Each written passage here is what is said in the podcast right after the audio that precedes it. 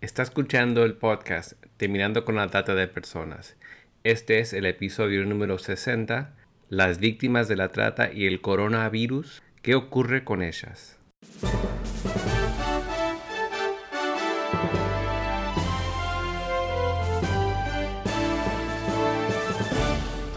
Bienvenido al podcast Terminando con la Trata de Personas.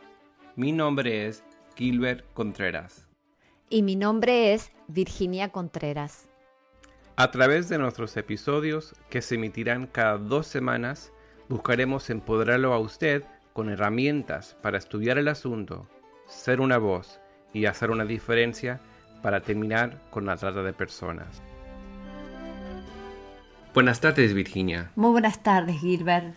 En el episodio del día de hoy hablaremos de cómo esta pandemia del COVID-19 está poniendo en una mayor situación de vulnerabilidad a muchas personas que ya eran personas de riesgo para la trata de personas. Es cierto, pero también con nuestro entrevistado analizaremos que en toda crisis hay oportunidades y que debido a esto necesitamos sabiduría y discernimiento para no frenar nuestros esfuerzos a favor de las víctimas sino todo lo contrario, encontrar nuevas formas para continuar en esta lucha, para terminar con esta esclavitud del siglo XXI.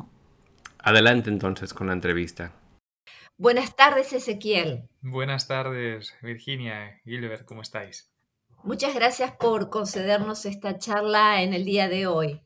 Un placer, mucho gusto. Mira, comencemos recordando a nuestra audiencia que tanto en España como en Argentina y en muchos países estamos siguiendo la política sanitaria para frenar el avance de la pandemia del COVID-19 que ha sido establecida por nuestras autoridades nacionales y que puede resumirse en la frase quédate en casa, ¿verdad? Sí, aquí tenemos, usamos la misma frase también, sí. ¿Podrías comentarnos cuál es la situación allí actualmente respecto a los afectados directamente por el coronavirus? Bueno, la, situación en, España es, una, bueno, ha, afectado especialmente, sobre todo por ser uno de los primeros países occidentales después de Italia en, tener un número de, de contagios alto, importante, entonces llevamos desde el 14 de marzo con, una, con un estado de, alarma y llevamos desde el 14 de marzo confinados en casa. ¿no? Las medidas han sido muy restrictivas, se han paralizado la mayoría de actividades económicas, está siendo también un poco, bueno, está siendo un desastre a nivel también en cuanto a la economía porque están produciéndose muchos despidos, también eh, expedientes que llaman aquí de regulación temporal de empleo, que básicamente consiste en que la empresa te deja de, contratar, congelan tu, contrato durante el estado de alarma hasta nuevo aviso eh, cuando la situación se estabilice y la gente está percibiendo, por lo tanto, menos salario, eh, se encuentra en una situación bastante, digamos que la vulnerabilidad ha crecido, se ha acentuado muchísimo durante este periodo Ahora mismo estamos en un momento donde, de acuerdo a la información que ofrece eh, el Ministerio de Sanidad, eh, pues están bajando el número de contagios y sobre todo de cifras mortales, porque hasta hace unas semanas eh, estaban muriendo en España casi mil personas al día. entonces hablamos de cifras muy, muy fuertes y lo cierto es que, bueno, concretamente en Madrid, pues se consideró un, punto, un lugar de contagio tremendo, ¿no? Y considerando también que España, pues es una población muy envejecida, que tiene mucho turismo también, sobre todo de Asia, recibimos 80 millones de turistas al año, pues ha, hecho que la crisis y el golpe del COVID-19 y el contagio pues haya sido fortísimo, ¿no? Y en eso nos encontramos ahora, confinados en casa igual y además trabajando con medidas de seguridad, cambiando nuestros usos y costumbres, nuestra forma de vida, pero continuamos trabajando y, gracias a Dios, pues afrontando la situación con, el mayor optimismo que podamos, ¿no? Dentro de, las circunstancias que nos tocan vivir. Bueno, cuentan con nuestra solidaridad y por supuesto nuestras oraciones para con vosotros. Muchas gracias, igualmente. Entendemos que esta crisis mundial por el COVID-19 va a ampliar algunos de los principales impulsores de la esclavitud moderna, como son la pobreza y la crisis financiera. Pero quisiera, en primer lugar, dialogar contigo acerca del presente, de una realidad que sabemos que el crimen organizado alrededor de la trata con fines de explotación sexual, sobre todo, no se detiene por esta situación de pandemia. Quisiera comentar contigo justamente un artículo que salió en el periódico en el día de ayer aquí en Argentina y que lleva por título Trata de personas, aún en cuarentena se sigue concertando encuentros sexuales por dinero.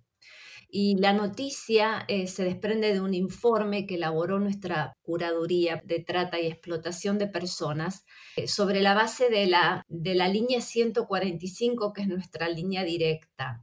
Eh, entonces, lo que estaba estableciéndose es que en el primer mes de aislamiento por coronavirus aquí en Argentina, la línea 145 de asistencia recibió menos denuncias considerablemente menores el número de denuncias respecto al año pasado en un igual periodo, lo cual comenzó a revelar que hay nuevas modalidades de explotación sexual. Y lo que la Procuración consideró es que este aislamiento, eh, si bien no hay tantas llamadas telefónicas, pero está también reduciendo de manera notoria la posibilidad de detectar o de advertir algunos casos que en definitivamente antes culminaban en un llamado a esta línea.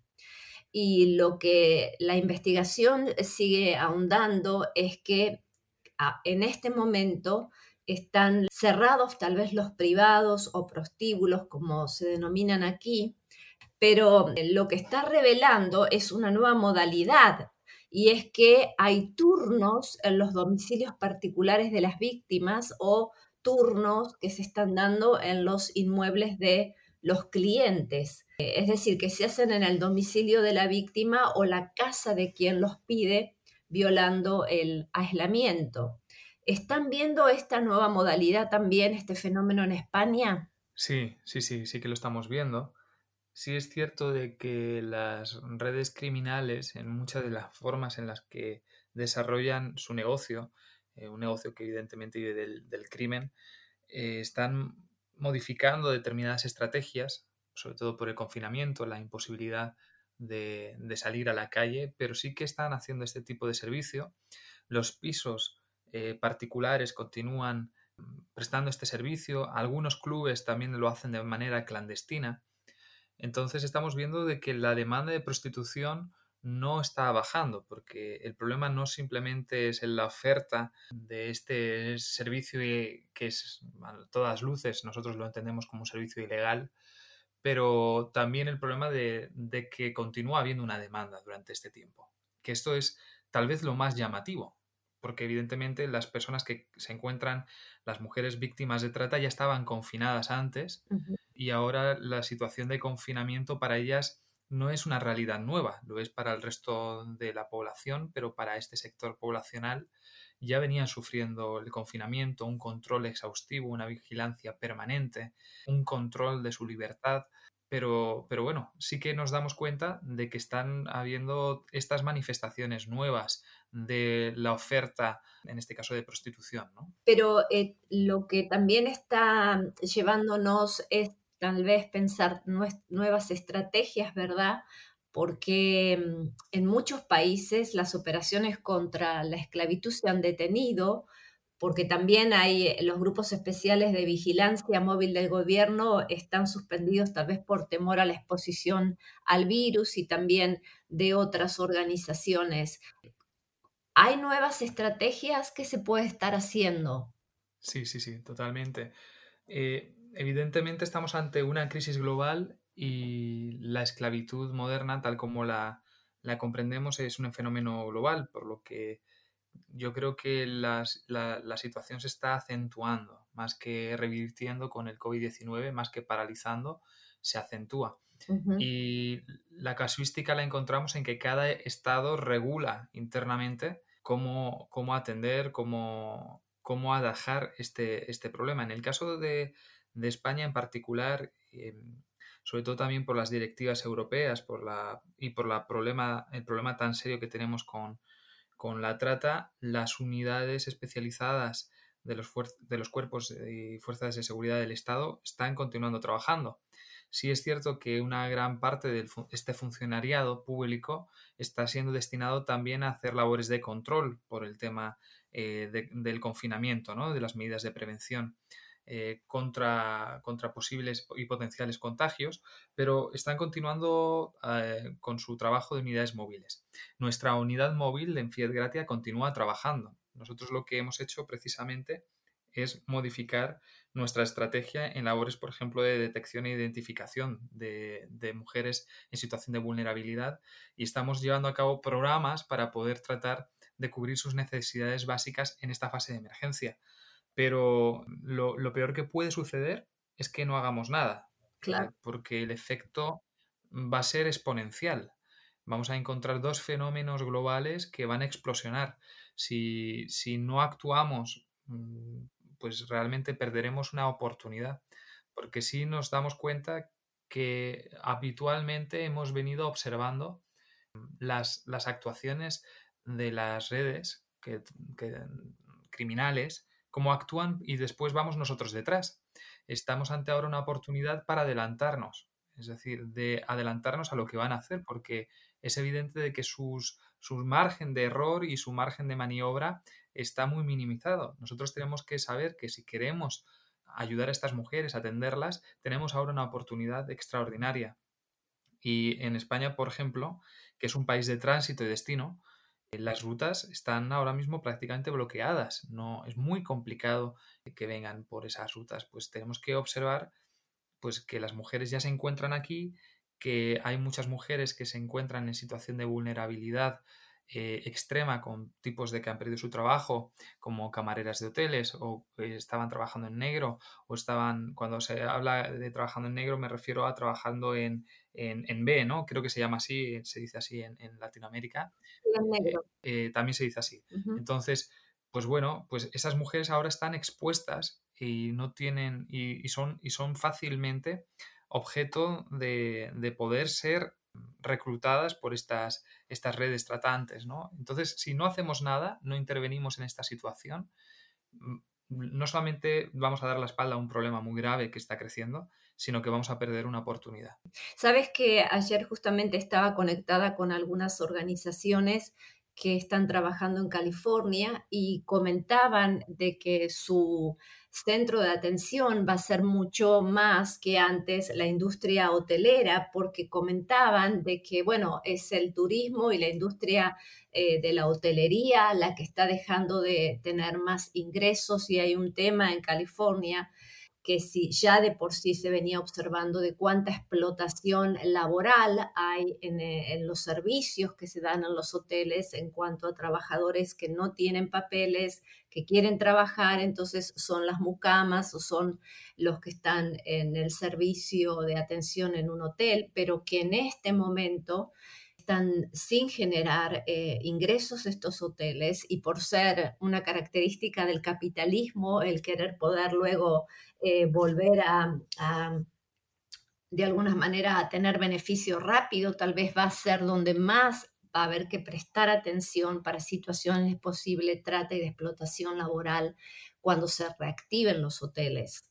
Sí, puede ser perfectamente. De hecho, mm, los hoteles son unos lugares, ¿no? Donde evidentemente por una cuestión de, sobre todo de comodidad para, para el consumidor, para el cómplice, en este caso de quien consume la prostitución, es un lugar muy seguro, muy cómodo y es una fuente de ganancia importante para, el, negocio.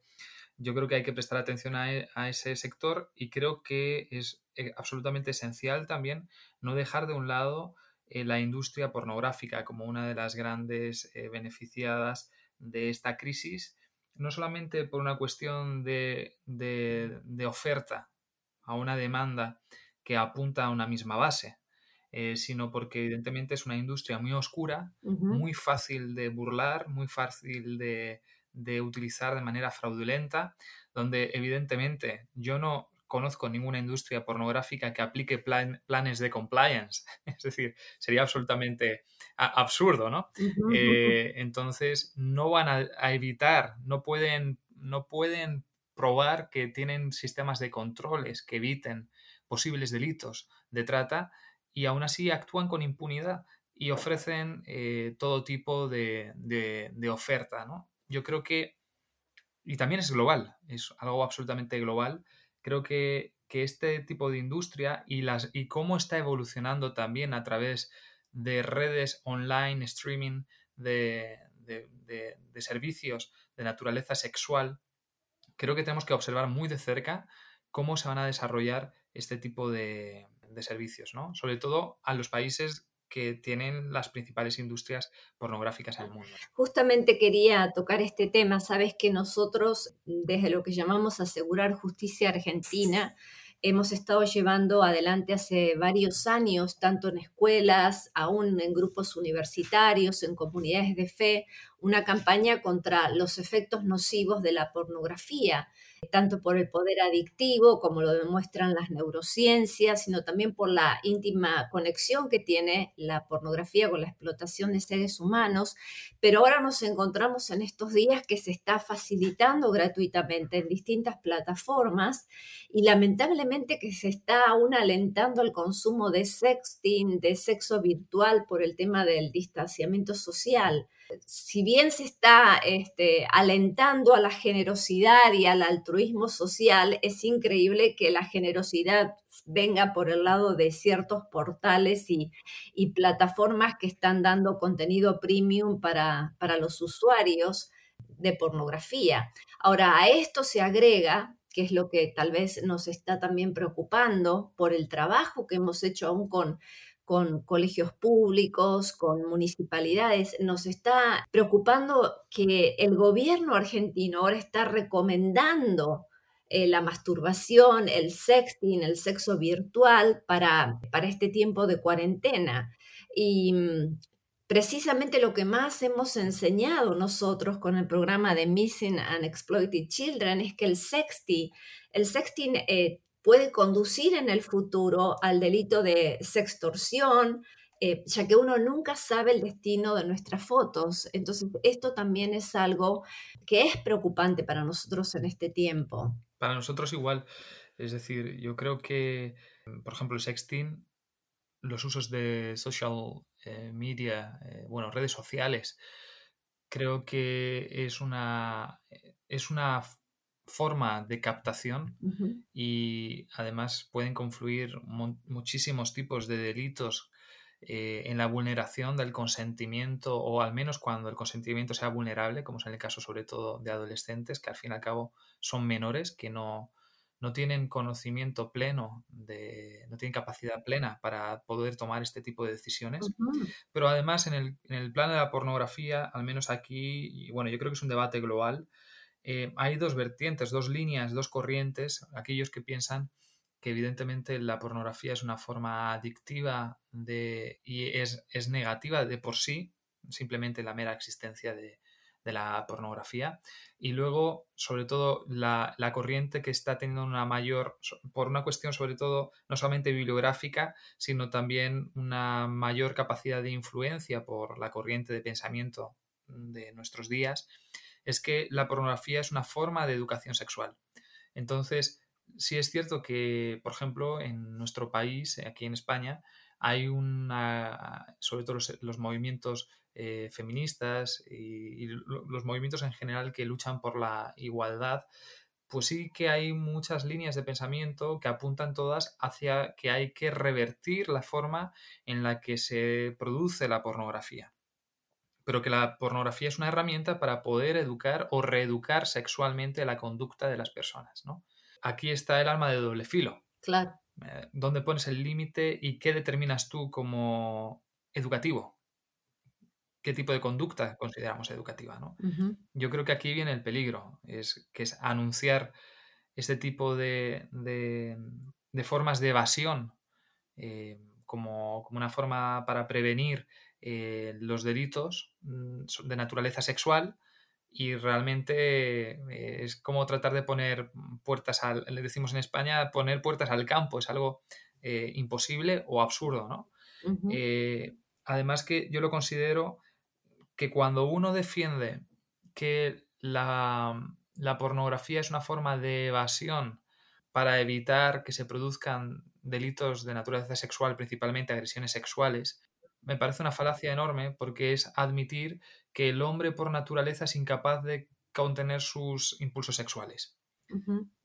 Yo creo que eso es hacer, tenemos que hacernos revisar algunas de las, y por lo tanto, y desde luego las autoridades y aquellos que están en posición de responsabilidad pública tienen que valorar mucho el uso de la palabra y, no cometer este tipo de, falacias que pueden pasar desapercibidas, pero que al fin y al cabo responden a una cultura, a una forma de pensamiento eh, que genera cultura. Sí, sí. No sé en España también, pero en Argentina ha crecido mucho la violencia doméstica y se están reportando eh, muchos casos de femicidios en este tiempo de confinamiento. ¿Está sucediendo lo mismo allí? Sí, a nivel estadístico aún no tenemos suficientes datos para determinar si, porque estamos hablando de, pocas semanas y sí que hay un control bastante férreo de, estadístico en cuanto a, los datos de víctimas de violencia de género en el ámbito del hogar, ¿no? dentro del ámbito familiar evidentemente sí que se está dando no solamente eh, femicidios, sino también situaciones de agresión, porque el confinamiento obliga naturalmente a la, víctima, a la persona, a la mujer que está sufriendo eh, esta manifestación de violencia de género, le obliga a estar con su maltratador, con el perpetrador del delito. Entonces, es una, es una, una realidad que nos encontramos y que sí que estamos observando. Aún no podemos valorar desde un punto de vista estadístico si efectivamente hay una, una, subida importante de, homicidio por, bueno, de asesinato eh, en el contexto de violencia de género, pero, pero imaginamos que, claro que se va a producir y que es más que previsible, ¿no? Es muy previsible que esto suceda, porque confinas, obligas a la mujer a, a compartir eh, con, el, con el maltratador el espacio. Por eso también se ha, se ha hecho un plan de contingencia aquí en España para tratar de dar eh, o fomentar políticas que den, al menos es una declaración de intenciones, estamos viendo cómo se va a desarrollar, pero sí que hay una intención y de, posibilitar, en primer lugar, vías, de, canales de denuncia que ya existían, pero que se den situaciones en las que se pueda dar.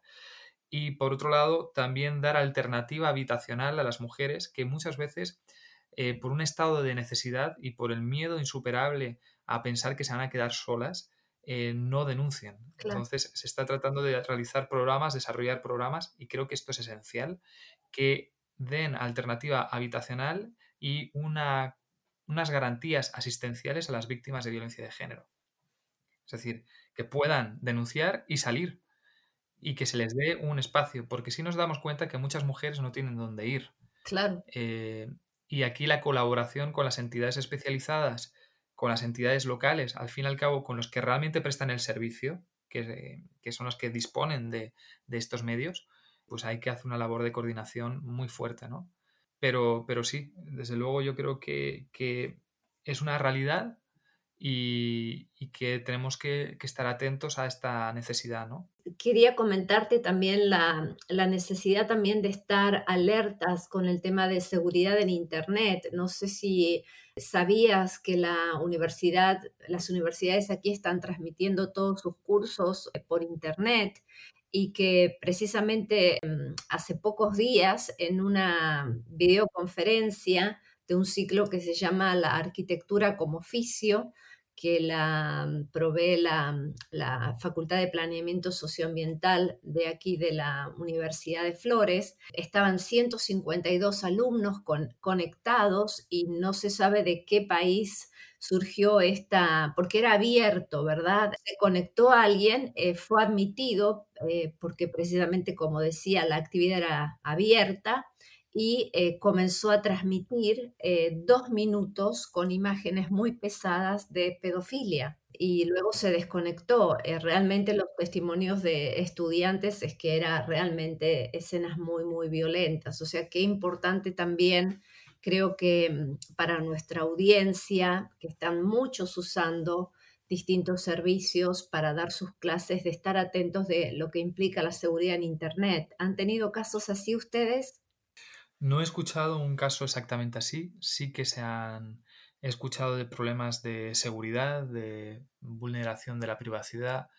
Y, bueno, tristemente, no sé si se habrán dado, es evidente que Internet es una herramienta global, transnacional, que como no se adopten medidas de seguridad y prevención suficientes, es muy probable que se produzcan este tipo de, situaciones. Yo creo que ahí hay que llamar a la responsabilidad de aquellos que utilizan esta herramienta. Evidentemente, si se llevan a cabo medidas oportunas, nosotros evidentemente, por ejemplo, en Fidegratia, hay áreas de trabajo en las que continuamos trabajando por, de forma telemática y, aquí la elección de herramientas, de, usos de, medios, canales internos que sean lo más seguro posible y hacerlo además con un ejercicio responsable es esencial, porque si no puede pasar este tipo de cosas, efectivamente.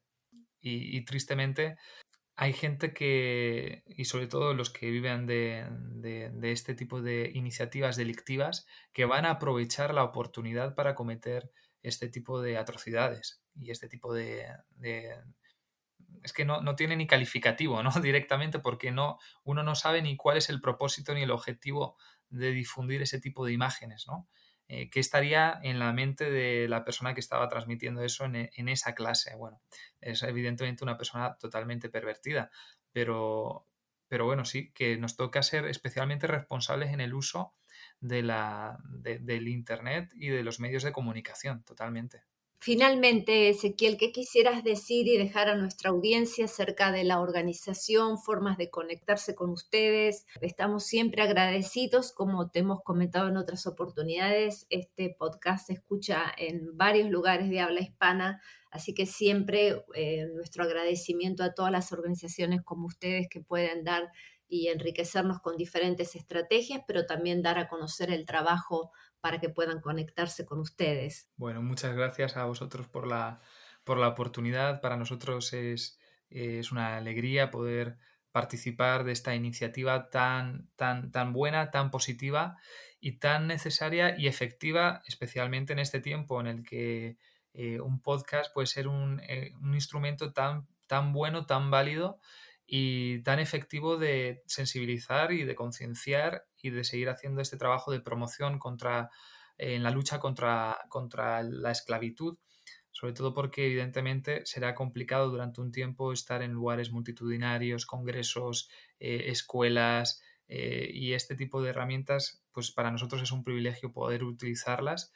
y bueno, lo primero que quisiera hacer es invitar a todos aquellos que participáis en los lugares donde estáis en la lucha contra la esclavitud, en la asistencia y atención a las víctimas de, la trata con fines de explotación sexual o laboral, o en la lucha social que estéis eh, llevando, que no desistáis, que continuéis trabajando, eh, que, no, que no os paralice el miedo, estamos ante una oportunidad, no simplemente enfrentamos una, una crisis eh, momentánea, sino que es un punto de inflexión en nuestros usos, nuestras costumbres, en la forma de actuar y estamos ante una oportunidad de marcar la diferencia y poder rescatar a tanta gente que lo necesita y estar alterna, ahí atentos a esa situación de vulnerabilidad que se da. ¿no?